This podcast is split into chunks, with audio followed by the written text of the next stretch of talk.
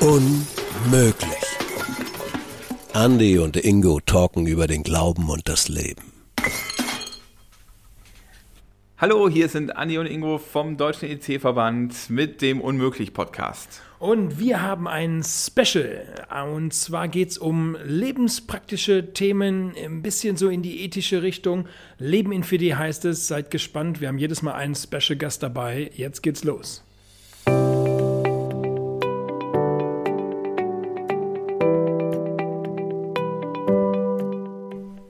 Andi, das wird eine richtig geile Folge. So, jetzt habe ich es auch auf Band. Bam, genau, heute ähm, Special Guest bei Unmöglich Spezial zu Leben in 4D ist Ruben Ulrich, also nicht Ulrich und nicht Uli, sondern Ruben Ja. Ulrich. Ruby würde noch gehen, aber Ruben ist mir am liebsten. Okay. Ruben, ganz kurz, bevor wir ins Thema einsteigen, das heute Medien ist oder sind, sag mal ein paar Takte zu dir. Ja, hallo, liebe Hörerschaft von Andi und Ingo. Ich bin der Ruben. Ich bin 35 Jahre alt, verheiratet, habe einen Sohn, den Tayo, der ist gerade ein Jahr alt. Und seit dem 01.01.2022 bin ich Referent beim EC, Referent für Jugend und junge Erwachsene. Ich bin Musiker, Gamer, ähm, ehemaliger Studierender und in meiner Arbeit hier beim EC darf ich das alles miteinander verbinden. Das heißt, ich bin musikalisch unterwegs, bin gamingmäßig unterwegs und darf auch noch mit Studierenden arbeiten. Also eigentlich ein wirklich wunderbarer und perfekter Job. Vor allem bei so wunderbaren Kollegen, Andi. Ich glaube, er schleimt jetzt gerade, weil er Schiss hat, dass ich blöde Fragen stelle. ähm, sind wir mal ganz offen und ehrlich. Du bist ja eigentlich, wenn du so beschreibst, ne, du bist Gamer äh, und so. Du bist also schon medienaffin, würde ich sagen. Also das heißt, du guckst gerne, hörst gerne, wahrscheinlich auch Mucke, wenn du auch Musik machst. Was zockst denn du so, wenn ich mal fragen darf? Also jetzt gerade aktuell spiele ich God of War Ragnarök. Ähm, das ist ein Spiel, was in der nordischen Mythologie stattfindet. Ist eine sehr spannende Vater-Sohn-Geschichte. Äh, Wie lange soll ich, wie viel Zeit habe ich dafür jetzt? Zweieinhalb Stunden? Nee, äh, genau. Also das ist tatsächlich ein äh, Spiel, das ab 18 ist und das ist auch nicht ohne Grund ab 18. Also das hat schon eine ähm, sehr explizite Gewaltdarstellung an manchen Stellen. Aber vor allen Dingen reizt mich an dem Spiel die spannende Geschichte. Es geht um eine Vater-Sohn-Geschichte, wie gesagt, und das spricht mich natürlich als gerade gewordener Vater sehr an und ähm, das ist auch so, beschreibt ganz gut die Spiele, die ich spiele, lieber Andi. Denn am liebsten spiele ich äh, Story-Spiele. Also ich, hier deine Kinder, die spielen schon so Fortnite und sowas. Fortnite ist für mich nichts, weil da hat ja, gibt's ja keine Geschichte und ich spiele am liebsten Geschichten. Ja, Das Coole ist, sie spielen nicht mehr Fortnite. Also sie finden Ja, es mittlerweile echt blöd. Also- Nein, sie, meine Jungs finden es blöd mittlerweile. Aber jetzt, ähm, das ist, wir sind eigentlich mitten im Thema. Ja, du sprichst jetzt so als äh, leidenschaftlicher Gamer. Ich gucke jetzt einfach mal so mit der konservativen Brille da drauf und denke, was spielt der? Scheiße, muss ich jetzt Angst haben, dass das nächste Massaker im EC vom Ruben Ulrich sein Büro, es gibt ja so Vorurteile, ne? Also so, boah, wenn du das und das, ich meine, ich habe früher auch Duke Nukem 3D, ne? das war so meine erste, das war so Ende der 90er, da kamen diese äh, Ballerspiele raus, oder wie hieß es, Wolfschanze? Wolf, ja genau. Ich glaube, wenn meine Eltern das gesehen hätten, die hätten mich wahrscheinlich, die haben immer gedacht, ich spiele SimCity, was ich Ja. auch ein geiles Spiel finde, muss ich sagen, ich habe das früher geliebt. Aber was ist dran, du als Gamer und jemand, der da in der Szene unterwegs ist, wie prägten so Spiele Kinder und Jugendliche oder auch das Verhalten? Also muss ich mir Gedanken machen um dich oder sagst du, naja, also ist alles überhaupt kein Thema, kein Problem, kann jeder machen? Ja, ich glaube, das Wichtigste ist natürlich die Abgrenzung, ne? Also das zu spielen und zu merken, das ist ein Computerspiel, das ist nicht Teil meiner Realität. Ähm, genauso wie ja ein Buch, was ich lese, eine Serie, die ich gucke oder ein Film, den ich schaue, ähm, nicht meine Realität ist. Und da zum einen irgendwie, also sage ich so, gefestigt zu sein, also in meiner eigenen Identität gefestigt zu sein, zu wissen, ich spiele jetzt vielleicht gerade ein Spiel, was eine Vater-Sohn-Beziehung beschreibt, die teilweise auch schwierig ist, ähm, aber zu wissen, das bin nicht ich. Und das ist auch nicht mein Sohn oder das ist auch nicht mein Papa, den ich da spiele, sondern zu wissen, das ist eine Geschichte, in die ich eintauche, aber wenn ich dann den Fernseher ausmache, die Konsole ausmache, dann ist das auch vorbei.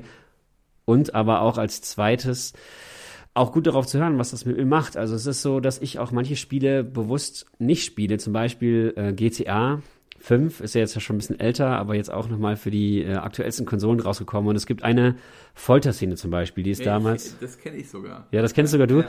Das war damals, als GTA 5 rausgekommen ist, sogar auch in den Nachrichten tatsächlich. Also ich kann mich noch gut daran erinnern, wie ich die Nachrichten geschaut habe und über diese Szene auch explizit berichtet wurde. Und ich habe diese Szene damals in den Nachrichten gesehen und ich wusste, ich werde dieses Spiel nicht spielen, weil ich mir schon gedacht habe, das wird Dinge mit mir machen. Also es ist ja mittlerweile weitläufig bekannt, dass dieses Vorurteil, dass äh, Ego-Shooter-Spieler ähm, Massaker, also genau, das ist einfach ein Vorurteil und das stimmt einfach nicht. Ähm, aber was stimmt, ist, dass äh, manche Computerspiele, wie auch manche Bücher, wie auch manche Filme, wie auch manche Serien, was mit mir machen. Also wo ich merke, das bewegt mich oder das, es ist nicht so, dass ich gewaltbereiter werde oder sowas, aber einfach nur, es stößt mich vielleicht ab, es äh, erzeugt vielleicht Ekel in mir oder es ist, macht mich auch traurig. Und das sind dann Spiele, wo ich dann sagen kann, nee, das soll es nicht, das will ich nicht und deswegen spiele ich das nicht. Also bis jetzt äh, konnte ich mich vom GTA 5 Hype auch fernhalten, habe es bis jetzt nicht gespielt. Und dieses Spiel God of War zum Beispiel, da reizt mich halt nicht die Gewaltdarstellung, die wie gesagt teilweise schon explizit ist, da will ich auch nicht äh, lügen.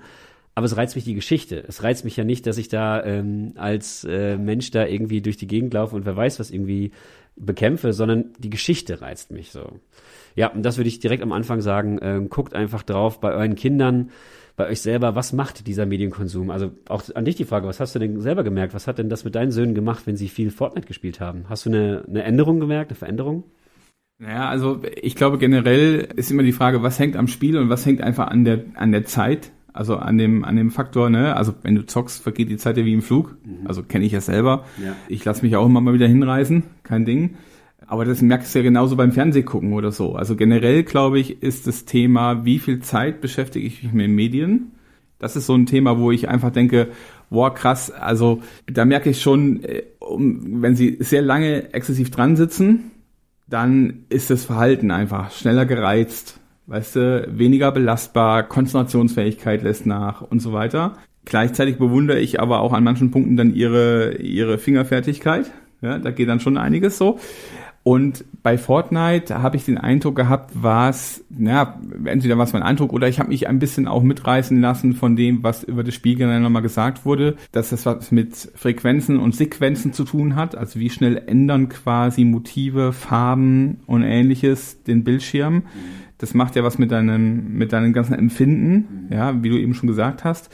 Und da hatte ich schon den Eindruck, dass Fortnite da recht, also da wurde zumindest unser älterer gefühlt schneller irgendwie ein bisschen aggro bei, als wenn er Rocket League zockt. Also das ist so, das ist, was ich merke.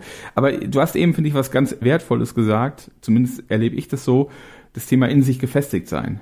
Also das eigene Identität kennen. Ist das für dich so das Nonplusultra, wo du sagst, ja, also du kannst gerne zocken, du kannst rein theoretisch auch alles zocken, was du willst oder gucken, was du willst? In dem Moment, wo du weißt, wer du bist und was du gut und was du richtig und was du falsch und nicht richtig findest? Nö, also das würde ich so stark auch nicht sagen. Also es gibt, glaube ich, schon auch ähm, eine Grenze. Also es gibt ja zum Beispiel in Deutschland ähm, eine Altersbeschränkung für manche Spiele. Also das finde ich zum Beispiel super sinnvoll. Und es gibt ja auch eine Zensur. Also es gibt ja tatsächlich Filme, ähm, auch Bücher, CDs. Äh, Die Ärzte zum Beispiel, das allererste Die Ärzte-Album Nach uns die Sinnflut, ein fantastisches Album, war tatsächlich lange Jahre zensiert wegen des Covers. Äh, googelt das mal. Ähm, und das finde ich super sinnvoll, dass es das ähm, gibt. Also eine, eine andere Instanz außer mir selber, die sagt, ähm, aufgrund von verschiedenen Kriterien wird es nicht veröffentlicht. So. Und ähm, das finde ich auch erstmal gut und mich reizt dann zum Beispiel auch gar nicht unbedingt zensierte Spiele zu spielen, weil die vielleicht nochmal zum Beispiel auch rechtsextreme Motive haben oder Inhalte haben. Genau, also da Wolfenstein zum Beispiel. Ein Wolfenstein-Spiel war zeitweise zensiert, weil das äh, Hakenkreuze dann hatte so. Und ähm, das finde ich zum Beispiel total gut. Um auf deine Frage zurückzukommen, ähm, ich glaube, das Wichtigste ist dann schon in sich gefestigt zu sein, zu wissen, wer ich bin, dass ich eben nicht das bin, was ich spiele. Ähm, aber das bedeutet nicht, dass das gleichzeitig der Freifahrtschein ist für alles, ähm, um alles zu konsumieren. So, weil wie willst du das auch messen? Also wann kann ich sagen, ich bin sehr stark in mir gefestigt oder wann bin ich weniger stark in mir gefestigt? Und dennoch ähm, glaube ich, ist das das Wichtigste, um ja auch mit den Gefühlen, die das in dir auslöst, einfach gut umgehen zu können. Weil ja, also nicht ohne Grund fange ich jetzt seit einem Jahr äh, bei jedem Vater-Kind-Film, wo der Vater irgendwie um sein Kind weint. Ganz ehrlich, fange ich auch an zu weinen, weil ich halt merke, ich bin jetzt plötzlich selber Papa. Und diese Gefühle zuzulassen, diese Gefühle einzuordnen, zu reflektieren und dann zu überlegen, was bedeutet das für meinen Medienkonsum. Ich glaube, das ist wäre mir auch das größte Anliegen dieses Podcasts, irgendwie für euch als Jugendreferentin oder Jugendreferenten, als Mama oder Papa, eure Kinder, eure Jugendlichen eben dahin zu bringen, mit denen ins Gespräch zu kommen und zu sagen, du hast jetzt vielleicht fünf Stunden Fortnite gespielt. Was macht das denn mit dir? Bist du jetzt zufrieden? Macht dich das glücklich?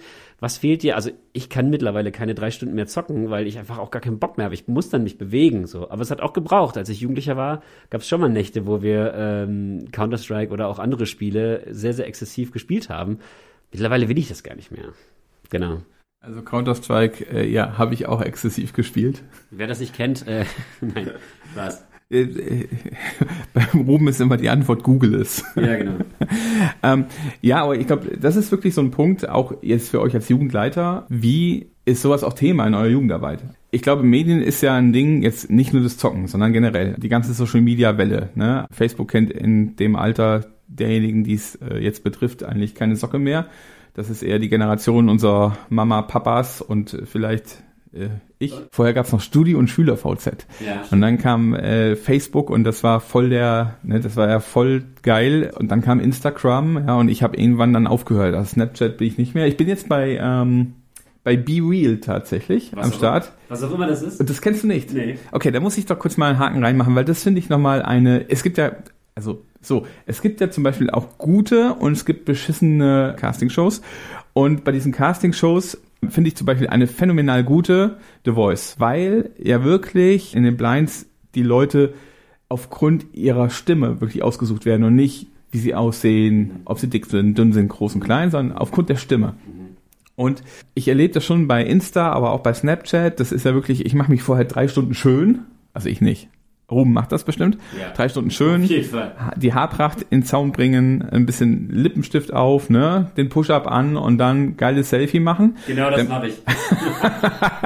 damit, damit du gut rüberkommst, ne? Also Ja. damit du äh, möglichst viel Like kriegst. Und Be Real, das ist auch ein Socializing-App-Tool, wie man es auch immer nennen will. Das ploppt irgendwann mitten am Tag auf und sagt, hey, jetzt mach, mach ein äh, Be Real, dann drückst du quasi auf Aufnahme und dann macht es erst mit deiner Backkamera und dann mit deiner Frontkamera ein Bild. Also von dem Moment, wo du gerade bist, du hast ähm, ein paar Minuten nur Zeit dafür ja, und dann schickst du es an deinen festgelegten Freundeskreis. Also du vernetzt dich vorher auch. Und Be Real heißt ja, sei echt oder zeigt das Echte in dem Moment halt. Du siehst halt so aus, wie du aussiehst.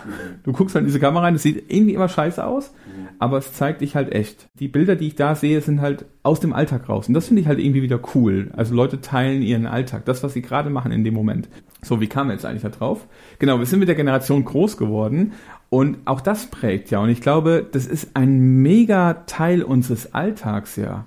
Wenn ich sehe, wie viel Zeit wir damit verbringen, und ich bin jetzt nicht der Exzessive, wobei meine Frau würde das sagen, wenn ich abends am Sofa sitze, dann kommt manchmal so eine Frage, ey, bist du eigentlich mit mir oder mit deinem Handy verheiratet? Ich leg's dann gefrustet weg, weil ich merke, irgendwie habe ich auch Bock drauf, jetzt mal mich ein bisschen durchzuscrollen. Also mag das auch echt gerne.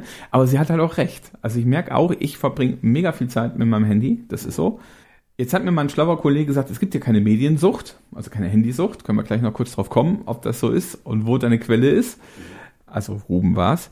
Aber wir verbringen viel Zeit und deshalb müssten wir das eigentlich auch zum Thema machen unserer Jugendarbeit, finde ich. Also was stelle ich eigentlich dar und was poste ich eigentlich? Also ich habe neulich einen Post von jemandem gesehen, also es war ein, ein Mädel und habe gesagt, "Mm, ich weiß jetzt zum Glück, wie du wirklich bist, aber das bist du nicht und willst du dich wirklich so darstellen.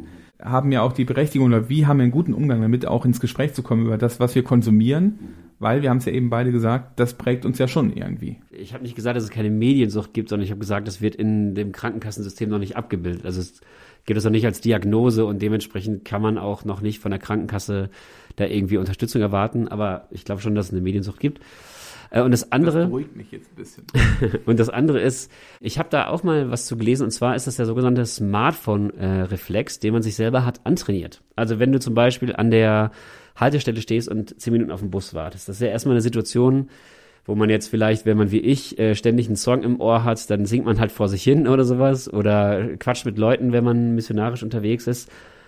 Aber viele greifen halt zum Handy und in dem Moment ist das Handy eine Belohnung dafür, ähm, oder du belohnst dich selber, belohnst dein Hirn, indem du diese Langeweile auflöst. Du guckst halt bei Instagram, bist bei Facebook oder weiß ich nicht was.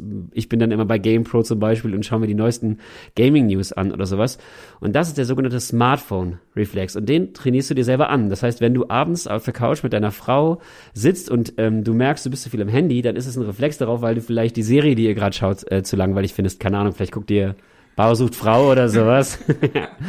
oder ähm, also von daher, mein Tipp da, vielleicht macht einfach mal noch mal was anderes Spannendes, wo du gar nicht so das Gefühl hast, du musst irgendwie jetzt diese Leere, sage ich mal, die Langeweile, ihr habt bestimmt genug Themen, über die ihr sprechen könnt, füllen. Und das andere mit dem Vergleichen, ich finde, es gibt so verschiedene Themen und da gehört das für mich dazu. Da möchte ich gerne mal wirklich, wirklich ehrlich mit den Leuten sprechen, die das wirklich auch betrifft. Also es gibt natürlich entsprechende Studien und entsprechende Situationen, Hauptamtliche, die da ganz viel gelesen haben, die immer sagen, ja, die Jugend vergleicht sich so viel, die Jugend vergleicht sich so viel und deswegen ist Instagram so gefährlich. Ja und nein. Also ich würde da gerne mal wirklich mit den Jugendlichen sprechen, weil die sind damit ja aufgewachsen. Du hast es ja gerade gesagt, wir sind eine andere Generation. Und ich höre mal ganz viel so Leute 35 plus sagen, das ist so eine Gefahr für die Jugendlichen, die vergleichen sich so viel. Aber klar, das sagen wir natürlich auch aus einer Position, die halt nicht damit aufgewachsen ist, dass da halt ständig perfekt geschminkte Menschen. Und daher muss ich sagen, also bei mir im Instagram-Kanal sind nicht nur perfekt äh, geschminkte Menschen. Äh, also ich folge denen einfach gar nicht. Weil ich ja auch da drin bin. Ja, richtig, Andi.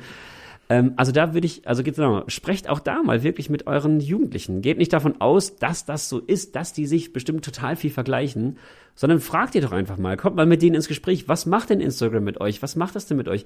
Was seht ihr denn da? Seht ihr da wirklich nur die halt perfekte Figur oder die Menschen, die Männer mit den Sixpack oder sowas?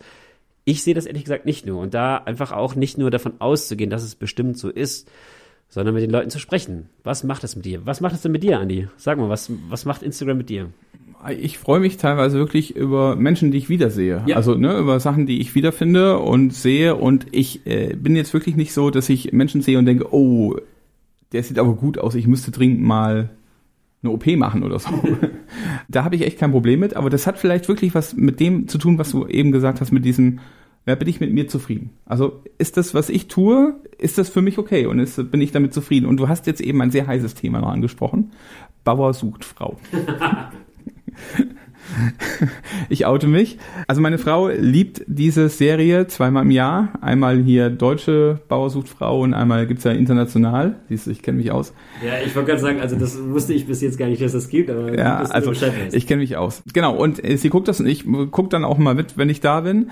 Und äh, da ist mir aber eine, in dieser letzten äh, Staffel, wir schreiben gerade das Jahr Ende 2022, in der letzten Staffel gab es einen Fall, wo ich so dachte, hey, der sollte noch mal ein bisschen wachrütteln. Und zwar wirklich so das Thema, was poste ich eigentlich? Also das gebe ich von mir eigentlich preis. Das war bei Bauersucht Frau Thema. Äh, nein, das war nicht, das kommt jetzt. Okay. Lass mich doch mal ausreden. Okay, okay.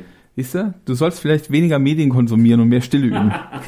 also, was war das Ding? Da hat sich ein, ein Paar gefunden und auf einmal war halt in den Schlagzeilen, dass eine von den Teilnehmerinnen früher halt äh, Pornos gedreht hat, die man halt noch im Internet halt findet.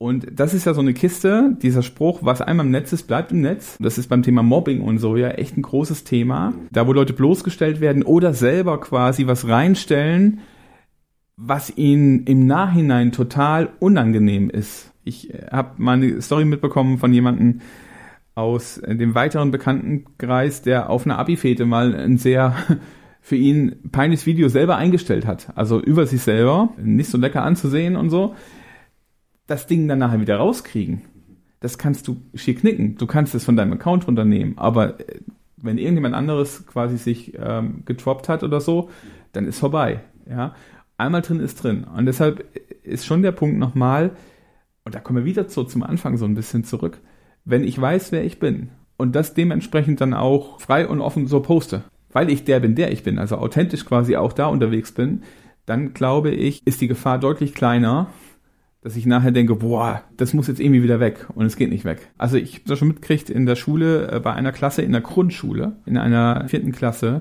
dass quasi aufgrund eines Social-Media-Beitrags eines Grundschulkindes Mobbing äh, gelaufen ist. Ja? Das ist krass. Also es sind Grundschüler. In dem Alter, als ich in der Grundschule war, gab es noch gar keine Smartphones, geschweige denn Handys. Aber ähm, wo ich, was ich damit sagen will, so das Sensible auch mit dem umgehen, also wer bin ich und was gebe ich von mir preis, ist, glaube ich, was unheimlich Wichtiges.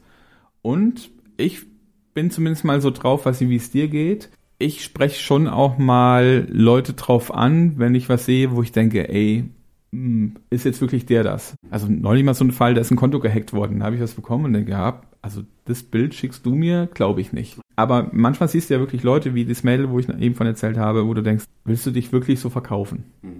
Du bist es doch gar nicht. Ich glaube, da müssen wir in unseren Jugendarbeiten auch sensibler werden, das in einer guten Art und Weise auch ansprechen zu dürfen. Mhm. Mhm. Also ins Leben, du sprichst ja nicht ins Leben rein, weil das, du teilst dein Leben ja in dem Moment. Das finde ich manchmal noch ein bisschen heikel, aber ich finde es unheimlich wichtig. Ja, also die größte und gleichzeitig ähm, gefährlichste Chance, sage ich mal, des Internets ist ja eben diese Anonymität. Also im Internet kannst du halt aufgrund dieser Anonymität Dinge von dir geben, die du normalerweise nie sagst. Und deswegen ist ja auch das Thema Medienethik, um da auch mal wieder drauf zu kommen, gerade so wichtig. Also ich würde sagen, nein, oder ich sage, da gibt es für mich keinen Unterschied. Also wie ich mit dir jetzt im realen Leben umgehe, so will ich auch mit dir im Internet umgehen. Also die Dinge, die ich dir hier nicht sage, will ich dir auch nicht per Mail sagen. Und da ähm, ist es natürlich auch genauso wichtig, den Leuten einen guten Umgang damit zu vermitteln. Und wo fängt das als erstes an? Bei der Persönlichkeit, beim Charakter, den Leuten eben auch da, ja, wir als Christen haben das Glück, denen die Wertschätzung und die Liebe Gottes da an den Mann oder die Frau, an den Jugendlichen zu bringen und zu sagen, hey, auch im Internet gilt das für deinen Nächsten. Liebe deinen Nächsten wie dich selbst ist nicht nur auf die ähm, analoge Welt bezogen, sondern eben auch auf die digitale Welt. Und dann bleibt natürlich trotzdem noch die Gefahr dieser Anonymität. Aber ich glaube, wenn wir da anfangen oder das so weitermachen,